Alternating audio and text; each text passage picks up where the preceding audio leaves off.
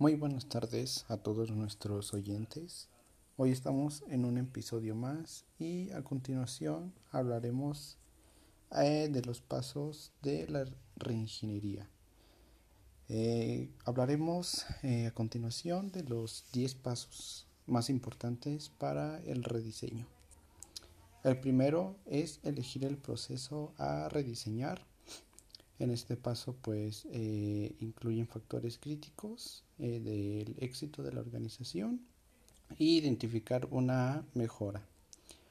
En el siguiente paso tenemos eh, identificar los resultados deseados para ese proceso. Que bueno, aquí se integran preguntas como qué deberá suceder para esta etapa y pues crear o tener los resultados y objetivos logrados en el siguiente paso es revelar eh, la situación actual.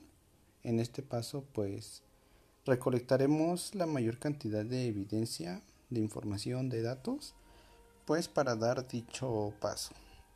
En el siguiente paso es escribir un diagrama de flujo del proceso anual y pues en este caso involucraremos bastantes preguntas como podría ser qué es lo primero que ocurre, eh, después de qué es lo siguiente que ocurre y qué es lo último también, eh, de dónde viene eh, el servicio o el material, cómo es también dicho servicio o, material, quién toma las decisiones y qué pasa pues si las decisiones se necesitan o no se necesitan, entre muchas otras más preguntas que pues comentaremos más adelante.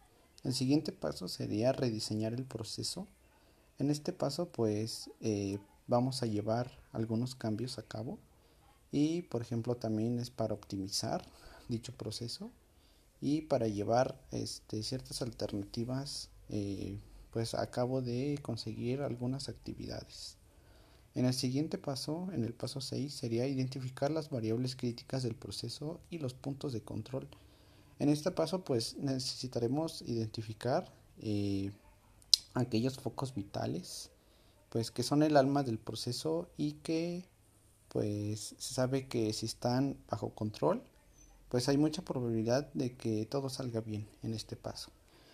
En el séptimo paso tenemos asignar eh, responsabilidades. En este paso, pues, como lo dice, necesitaremos clasificar en las responsabilidades y ejecutarlo y pues también eh, saber quién es responsable de qué y cuándo. En el octavo paso sería elegir indicadores de gestión. En este paso pues eh, vamos a utilizar variables críticas del proceso y pues elegir algunas como son los indicadores de gestión. Eh, pues se checará regularmente también la performance del sector de estudio en el que estamos. En el siguiente paso, en el penúltimo paso, sería escribir los procedimientos. En este paso, pues, eh, vamos a clasificar la implementación y facilitar la transmisión del conocimiento y pues también podremos realizar un diagrama de flujo del proceso para pues que sea todo más simplificado. Y por último, en el último paso sería implementar y evaluar. En este último paso pues ya es poner eh, en marcha la nueva forma de trabajo. Y eh, también sería, pues, por ejemplo, podría ser en un plazo eh, de 30 días y pues este paso se tendría que evaluar primeramente antes de pues ponerse en marcha para pues verificar que todo esté correctamente. Y este sería el décimo y último paso de nuestro proceso. Así que pues sería todo y un saludo.